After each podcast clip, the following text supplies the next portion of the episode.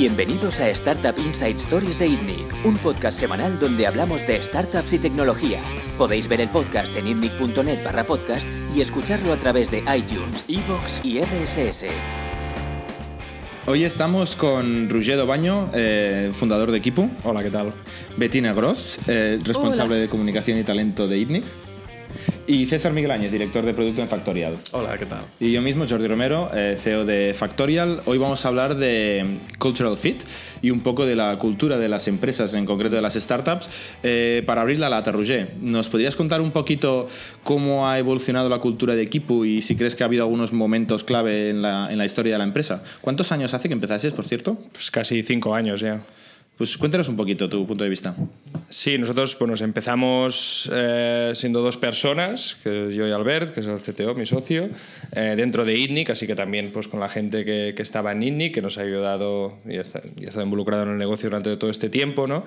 Y bueno, hemos pasado, ahora somos pues, más de 20 personas, eh, se ha contratado un director general, eh, ha habido cambios de departamentos pues, eh, relevantes, eh, incorporación de repente de mucha gente.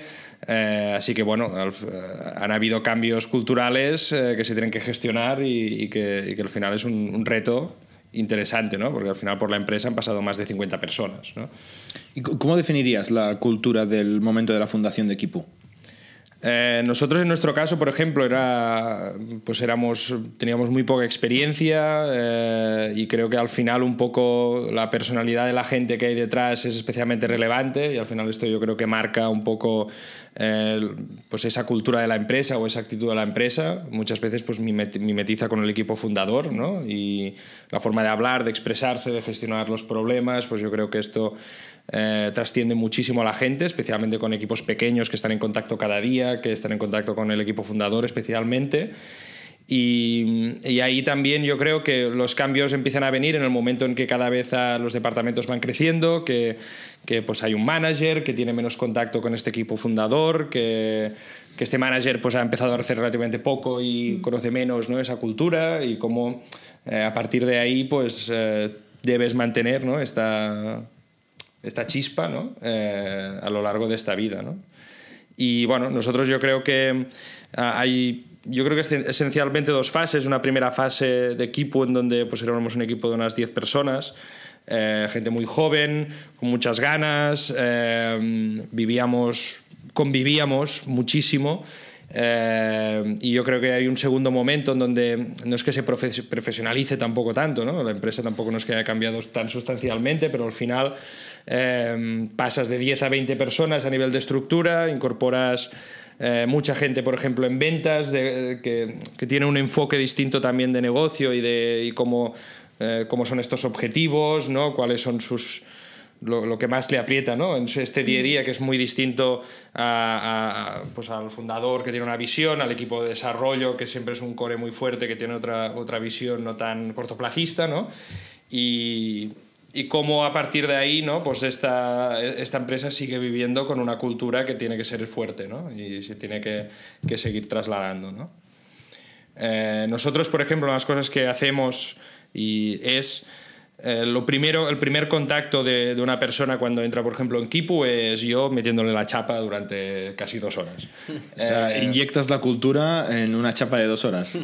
Es un poco el intento, ¿no? También un poco esa cultura en función del, del, departamento, ¿no? De esta persona, pues también esta charla pues va más enfocada a un sitio u otro, pero sí que, que esa primera toma de contacto, ¿no? Sea pues con, con, en el caso conmigo, ¿no? Mm. Eh, pero que esto ya ayude a como un punto de partida, ¿no? Y que sea un ancla también para esta persona y decir, oye, mira, pues a, cuando tienes una duda, pues aquí también estoy yo, especialmente en un principio, ¿no? Eh, donde acabas de aterrizar y estás un poco así perdido, ¿no? ¿Y qué les explicas exactamente en la chapa esta durante dos horas? Porque se pueden hablar de muchas cosas durante dos horas, pero ¿cómo, cómo haces referencias a, a, a la cultura de empresa?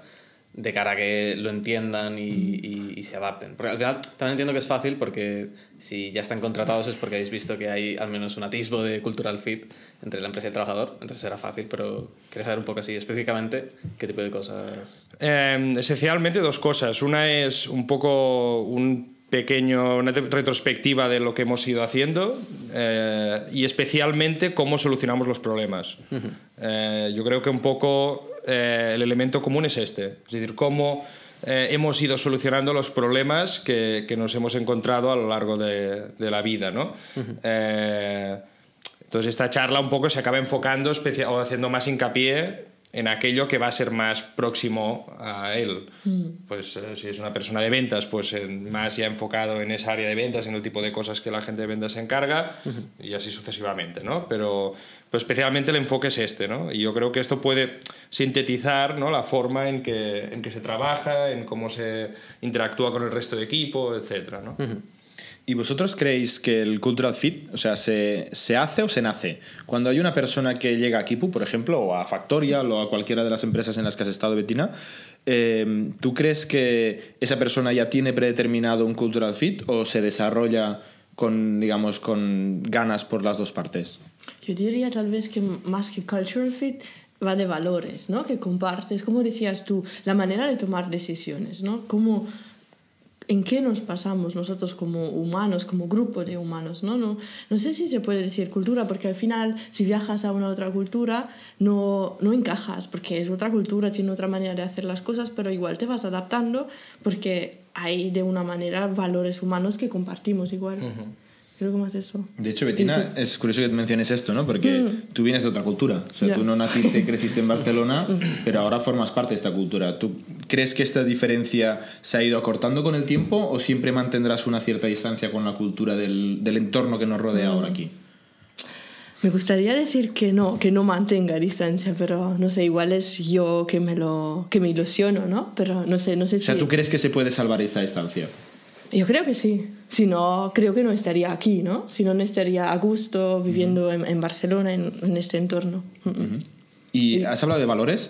Eh, durante los procesos de entrevista, de selección o de, ¿cómo se llama? Employer branding, incluso cuando explicas lo que es, lo que es la empresa, eh, ¿los valores se utilizan para dar a conocer qué tipo de empresa es Kipu a nivel de cultura, de valores? A ver, se intenta siempre, al final también los procesos hay de todo, ¿no? Y esto es algo que también hemos hablado, en, por ejemplo, nosotros, yo creo que uno de los temas que tenemos que, que resolver ahora es ¿no? en estos mm. procesos cómo distintas partes del equipo interactúan, ¿no? Es algo que, por ejemplo, vosotros eh, yo creo que habéis implementado, ¿no? Que aunque estemos viendo a alguien de un departamento, gente de otro departamento conozca a este candidato. Correcto. Eh, yo creo que es algo que, que, nosotros, por ejemplo, no hacemos y deberíamos mm, precisamente para esto, ¿no? Porque al final Em, y no tiene que ser necesariamente el fundador, ¿no? O sea, si al final eh, hay gente en el equipo que hay este cultural fit, es igual si soy yo o es otra persona, que compartimos estos valores y que puede ya anticipar si esta persona encaja más allá de la parte más puramente profesional, que probablemente una persona de otro departamento no va a poder valorar, o, claro, o será más complicado, pero sí que ayuda en esa parte de encaje cultural que para mí es una pieza eh, igual de importante que, que, el talento profesional que tenga esta persona. ¿no?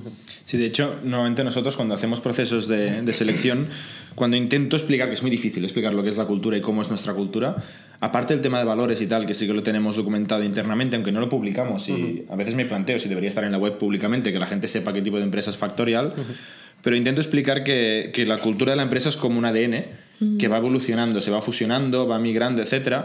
Y que el primer ADN de, de, Factorial en realidad es eh, una parte de César, una parte de Bernat, otra parte de Pau y otra parte mía, porque es lo que hay. Y, y, de hecho de ahí sacamos los valores. Nosotros vomitamos lo que creemos que somos de manera abstracta y tal, y la quinta persona que se incorporó le dijimos, vale, pues tú vas a, vas a expandir este ADN con tu manera de ser y más vale que seamos compatibles. Y, y la, 20, la veinteava persona que se incorporó hace un par de semanas, no de hecho este lunes, eh, pues también contribuye al, al, ADN de la, de la, empresa que va creciendo. ¿no? Y... Creo que eso es muy importante que digas que expanda, ¿no? porque a mí lo, la idea del cultural fit a veces me espanta un poco, ¿no? me hace pensar que todos seamos iguales, que sea como un grupo completamente homogéneo, ¿no? Y eso creo que es... ¿no? Que ya está definido y encajas o no encajas. Y justamente creo que una, en una pequeña estructura, una startup, necesitamos a alguien de fuera que tenga otras maneras de pensar, que, que tenga la capacidad de dudar, ¿no? De preguntar. Sí, por eso también mi planteo no es tanto que yo explicar, ¿no? Pues se hace esto así, o sea, mm. tal y cual, y esta es la forma de... Es más, la forma de solucionar estos problemas que para mí es cómo te relacionas con el resto de gente y por lo tanto cómo acabas eh, entendiendo pues que hay una serie... Es que después yo creo que se puede traducir en valores o en, yo que sé, mil cosas, ¿no? Pero al final sí que es que hay esa conexión entre un grupo humano que trabajen a gusto y que puedan trabajar a pleno rendimiento, ¿no? Eh, y a partir de ahí eh, cada uno tiene su personalidad y, yo- y al final, mm, pues, por ejemplo, ¿no? nosotros eh, tuvimos una persona en Kipu que, que te- tuvo un impacto muy importante a nivel de, de- de cultura de la empresa, que fue Julia. Eh, bueno, Julia se marchó y, y- y al final eh, la suma de esta pieza pues ha trascendido al resto de gente y, y al final ha seguido ese, no sé, dile espíritu, dile eh, actitud, no sé cómo decirlo, pero que es necesaria ese pegamento, ¿no? Eh, que claro, pues el resto del equipo tiene que, que tomárselo como suyo y creérselo, ¿no? Que decir algo, ¿no? Que funcione. Y Bettina, tú estuviste en PayPal hace unos cuantos años ya. Eh, PayPal, claro, es una empresa norteamericana. Tú estabas en Europa, ¿no? En Alemania, Sí, como parte de la. Eh, ¿Cómo era la cultura de, de aquella empresa? ¿Cómo lo viviste tú? ¿En qué momento entraste para explicarnos un poquito de contexto? Mm, Bueno, era mi primer trabajo después de la uni. Había hecho como un año de trabajo en una startup en Francia que estaba creciendo súper rápidamente, donde había un contacto muy, muy, muy estrecho con el equipo fundador y era un, no sé, un ambiente contagioso. Entonces justamente quería entrar en PayPal para ver cómo acabaría siendo una startup, ¿no? Cómo crece, cómo evoluciona. Quería ver procesos porque era súper positivo en París, pero era caos, ¿no? Tenías que buscarte la vida mucho. Y PayPal, ¿qué es, qué, ¿cómo es la cultura? Wow. O sea, No cuando sé. entraste en PayPal, por Ajá. ejemplo, una empresa madura ya en Sí. aquel momento, eh, con seguro directores de recursos humanos y tal, eh, te, te contaron los valores de la empresa, cómo se originó, hablaste con alguien muy senior de la empresa que te contó de dónde venimos, cuál es nuestra misión a la vida. Sí, se lo tomaron muy en serio. Teníamos, creo, una semana o dos de training sol- solo sobre los valores, qué significa Hostia. ser un PayPalian, creo lo llamaban en ese momento. Había tests, tenía que hacer tests online. Hay exámenes de cultura. Muy bien. Sí. Una vez y- que habías entrado ya, ¿eh? Sí, sí, sí, sí, sí. Cuando empieza... que Bueno, escala, también el proceso de selección era súper largo. sí, sí. Mm, La verdad que sí. Y fue interesante porque es como un, no sé, una, una manera de hacer muy, muy diferente, ¿no? Porque venía dado de arriba, ¿no? Es obvio, creo que siempre viene dado de alguien, ¿no? Como decíamos, de un fundador, pero de tenerlo en un papel, bueno, no era un papel, era un, un software. Y mm, tenían muchas reglas, pero también igual a veces hacen que te da libertad, ¿no? Porque sabes, cuando empiezas en algún sitio y hay reglas, entiendes cuál es, qué es- se espera de ti la empresa y dónde tú puedes aportar, mientras si vas como un poco nadando en el, así al aire, es difícil igual empezar como nueva persona en una empresa que no conoces. ¿Y, y cuál es, o sea, después de estas dos semanas ¿no? de training y hacer un test, what's next, ¿no? ¿Cómo, o sea, tienes un feedback, te viene y te dicen, oye, eh, ¿no encajas en esto? o como... No, no, creo que igual esto ya lo habían definido bien en, en, el, en el proceso de selección, ¿no? Tenían bastante claro cómo querían que sea esta persona y luego habían muchos follow-ups. Teníamos una reunión mensual, no, sea, no solo con el equipo, ¿no? con mi director di- directo, digamos, sino también con el equipo de recursos humanos. Y esto ayudó mucho, ¿no? También porque yo empecé después de la uni, era mi No primer trabajo. profesional. Exacto, ¿no? Y tenía que ver yo, exacto, cómo me voy a desarrollar, dónde voy. Y creo que me ayudó mucho tener una estructura así bien definida. Me ha gustado lo que has contado de las dos semanas estas. De hecho, en, en Facebook, eh, que es una empresa que ahora está muy en boga y quizá en los próximos capítulos podemos hablar de este tema, tienen un libro, que es el pequeño libro rojo, que es un librillo pequeñito, eh, que es los valores y la manera de Facebook Way se llama, ¿no? Que de hecho nuestro Employee Handbook se llama de Factorial Way porque me lo copió de, me lo copié de, de Zuckerberg. Bueno, work in progress desde hace un año. Pero tiene un librillo rojo eh, que es la Biblia, ¿no? La Biblia del por qué estás aquí, cómo hacemos las cosas y otro día podemos hablar sobre esto. Eh, una pregunta, que de hecho es un, un dilema que tuvimos con Bettina el otro día durante un proceso de selección, intentando sacar el cultural fit de, de un candidato, ¿no? Una potencial incorporación en factores, en, en mi caso. Eh, claro, a mí me tenta mucho preguntar temas privados de la vida de una persona que no son profesionales, que no están en el currículum. Entonces, ¿Cómo se puede evaluar el cultural fit o el potencial cultural fit, ¿vale? Porque seguramente tardes mucho en saberlo.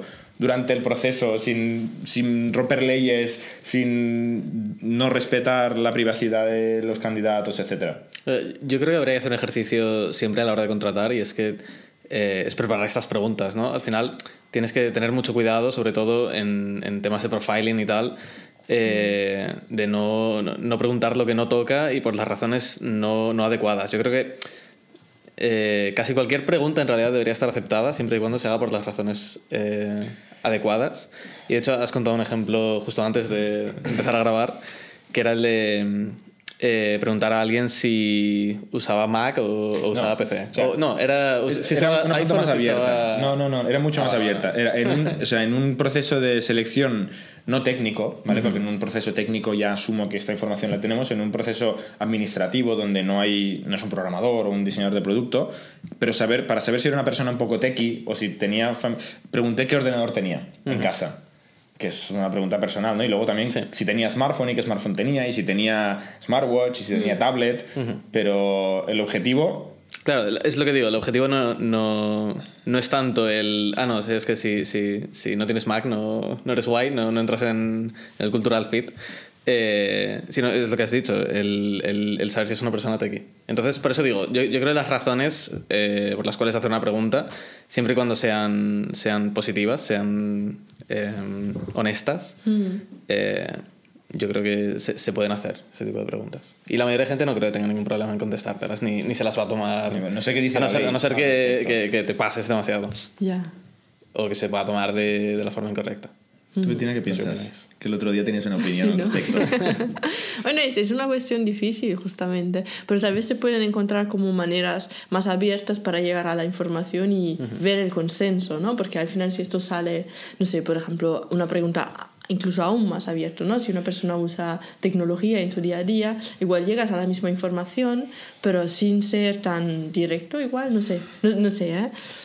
Que al final es, yo creo, te- poder llegar a tener un, un momento de conversación con el candidato, que también la otra persona también yo creo que es importante que esté cómoda. Porque al final es muy difícil en un proceso clásico, yo creo, ¿eh? de entrevista, que hay una posición de superioridad uno contra otro, ¿no? Al final. Eh, Es superioridad, No, ¿eh? porque al final nosotros también no tenemos la tarea de venderla al final no sería, no sería la palabra, pero, pero en todo caso, al final es uno que está analizando a la otra persona, idealmente, aunque muchas veces es al, no tiene, es al Depende revés. del mercado Claro. Del mercado es al Bueno. revés. La ¿no? posición, sí. o de la como digamos de la madurez de la persona no porque una persona aunque sea Una persona un buen- senior. exacto Es, eh, hay que vender más que comprar, ¿no? Tiro para atrás te lo he dicho. Eso lo cortamos más o menos. No, pero sí, sino el punto de que, que es tener una conversación de, donde la persona esté confortable, esté tranquila y puedas un poco eh, ir un paso más allá sin tener que preguntarle por su vida privada. Es, que no es, una- es más como razona, como, como escucha, Bueno. como habla, como... no sé.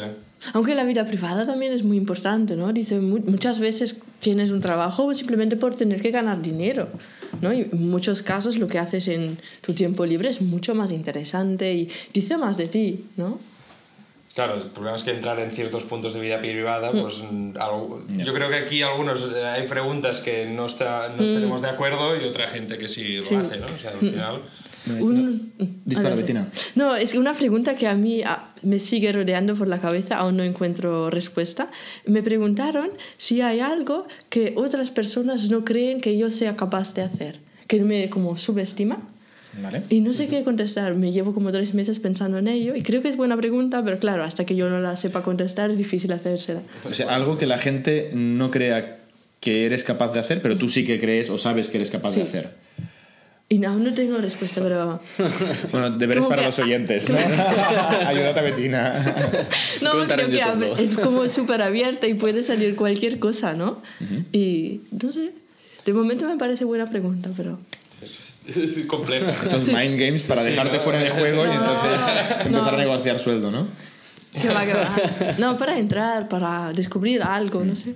Y yo, bueno, hay una pregunta, ¿no? Para ti, Jordi, que al final tú es, eh, en Red Bull, por ejemplo, que fue una empresa, bueno, fundada aquí eh, en Barcelona. Barcelona, sí, sí. Y, y que, bueno, de repente esta empresa pasa a tener un equipo de management con un núcleo muy importante americano, ¿no? Que esto yo creo que ahí hubo un choque cultural, qué impacto tuvo, eh, convivieron las dos culturas, se pelearon, se absorbieron, como... Sí, de hecho en, en Red eh, el concepto de choque cultural, o sea, no es que hubiera un problema de cultura, yo creo es que hubo dos culturas. O sea, la, la empresa se fundó en Barcelona por un emprendedor eh, de Albacete, es albaceteño, no sé, el gentilicio de Albacete, eh, por un emprendedor de Albacete en Barcelona, con socios catalanes y españoles, con primeros empleados europeos, eh, canadienses, pero todo muy alrededor de Barcelona, ¿no? La manera de ser de, de lo que es una empresa de gente muy joven en Barcelona. Y a partir de aquí fue creciendo una cultura, ya no todos éramos 24 añeros como cuando se fundó la empresa, sino había gente un poco de todo, pero una cultura es bar- catalana, barcelonesa, española, europea, pero claramente marcada así. Y de repente la empresa, cogimos literalmente, volamos a San Francisco, eh, en un mundo extranjero para nosotros, ¿no? en todos los sentidos, y la empresa como plantó una semilla ahí y empezó a crecer con gente nativa de ahí. Con gente que había estudiado en universidades americanas, con padres que habían estudiado en escuelas norteamericanas, con leyes, con mm, supermercados, etc. Y nosotros nos volvimos para acá. Entonces, de repente la empresa tenía una cultura europea, ¿vale? Porque al final había gente de todas partes, pero una manera de ser más bien europea y una cultura, sobre todo Silicon Valley, que es, es americana multiplicado por 15.000 millones, porque es muy agresiva, muy ambiciosa, eh, muy poderosa en el sentido de que creemos que lo podemos hacer todo. Y fue muy complicado, porque realmente eh, se hablaban idiomas diferentes literalmente y culturalmente. Y había habían dos personas que intentábamos hacer un poco de puente, ¿no? Yo iba mucho ahí y era como el implante de Barcelona en la oficina de San Francisco, bueno, habla de, de San Francisco, y luego ahí había una persona de producto que venía mucho aquí e intentaba comprender pero al final ni, ni la persona de allí acababa de comprender la gente de aquí, ni yo acababa de comprender cómo piensa esta gente, porque dicen esta cosa que no tiene ningún sentido, ¿no?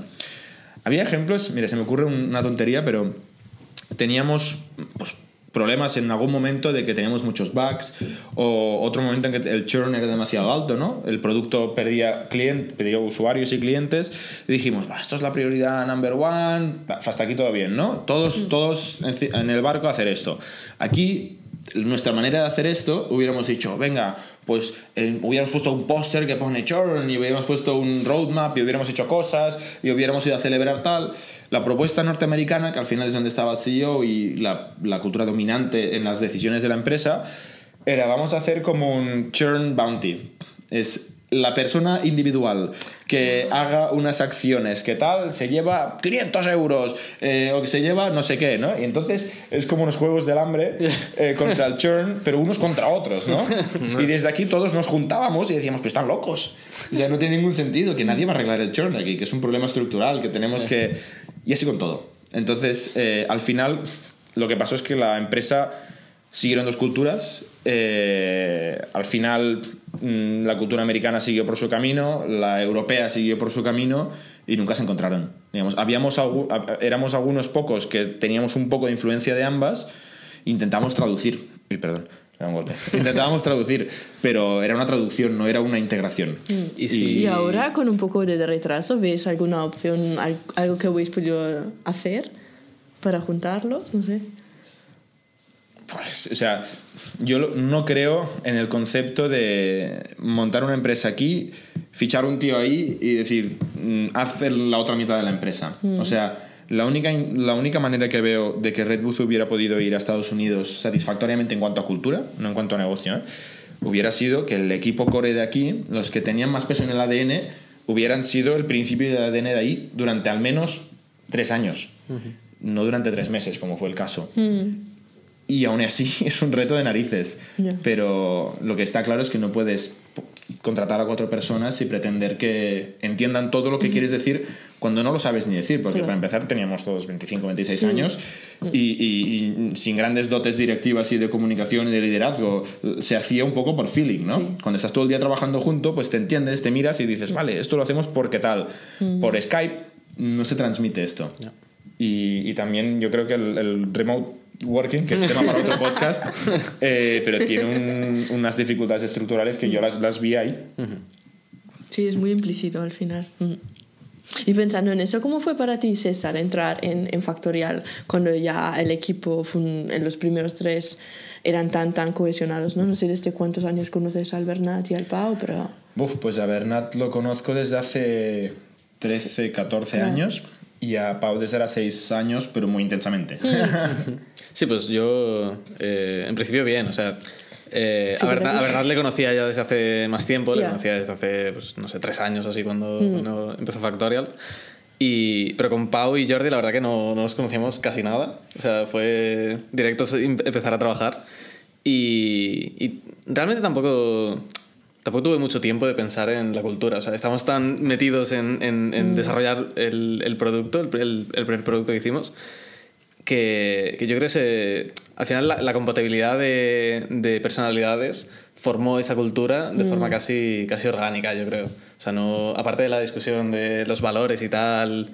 Eh, Bueno, esto formó parte de la formación de la cultura. Correcto, correcto, formó parte, pero fue, fue bastante orgánico al final. O sea, fue, yo, yo creo que fue la, la compatibilidad de, de- de modo de ver las cosas eh, la que eso, la que hizo que de forma orgánica pues funcionara las cosas. No, no sé si estás de acuerdo, También, ¿no? también yo creo que en, en un. Porque, por ejemplo, yo en mi caso, ¿no? Con Albert y con Bernat, eh, por ejemplo, yo no. cuando empezamos Kipo, yo no los conocía de nada.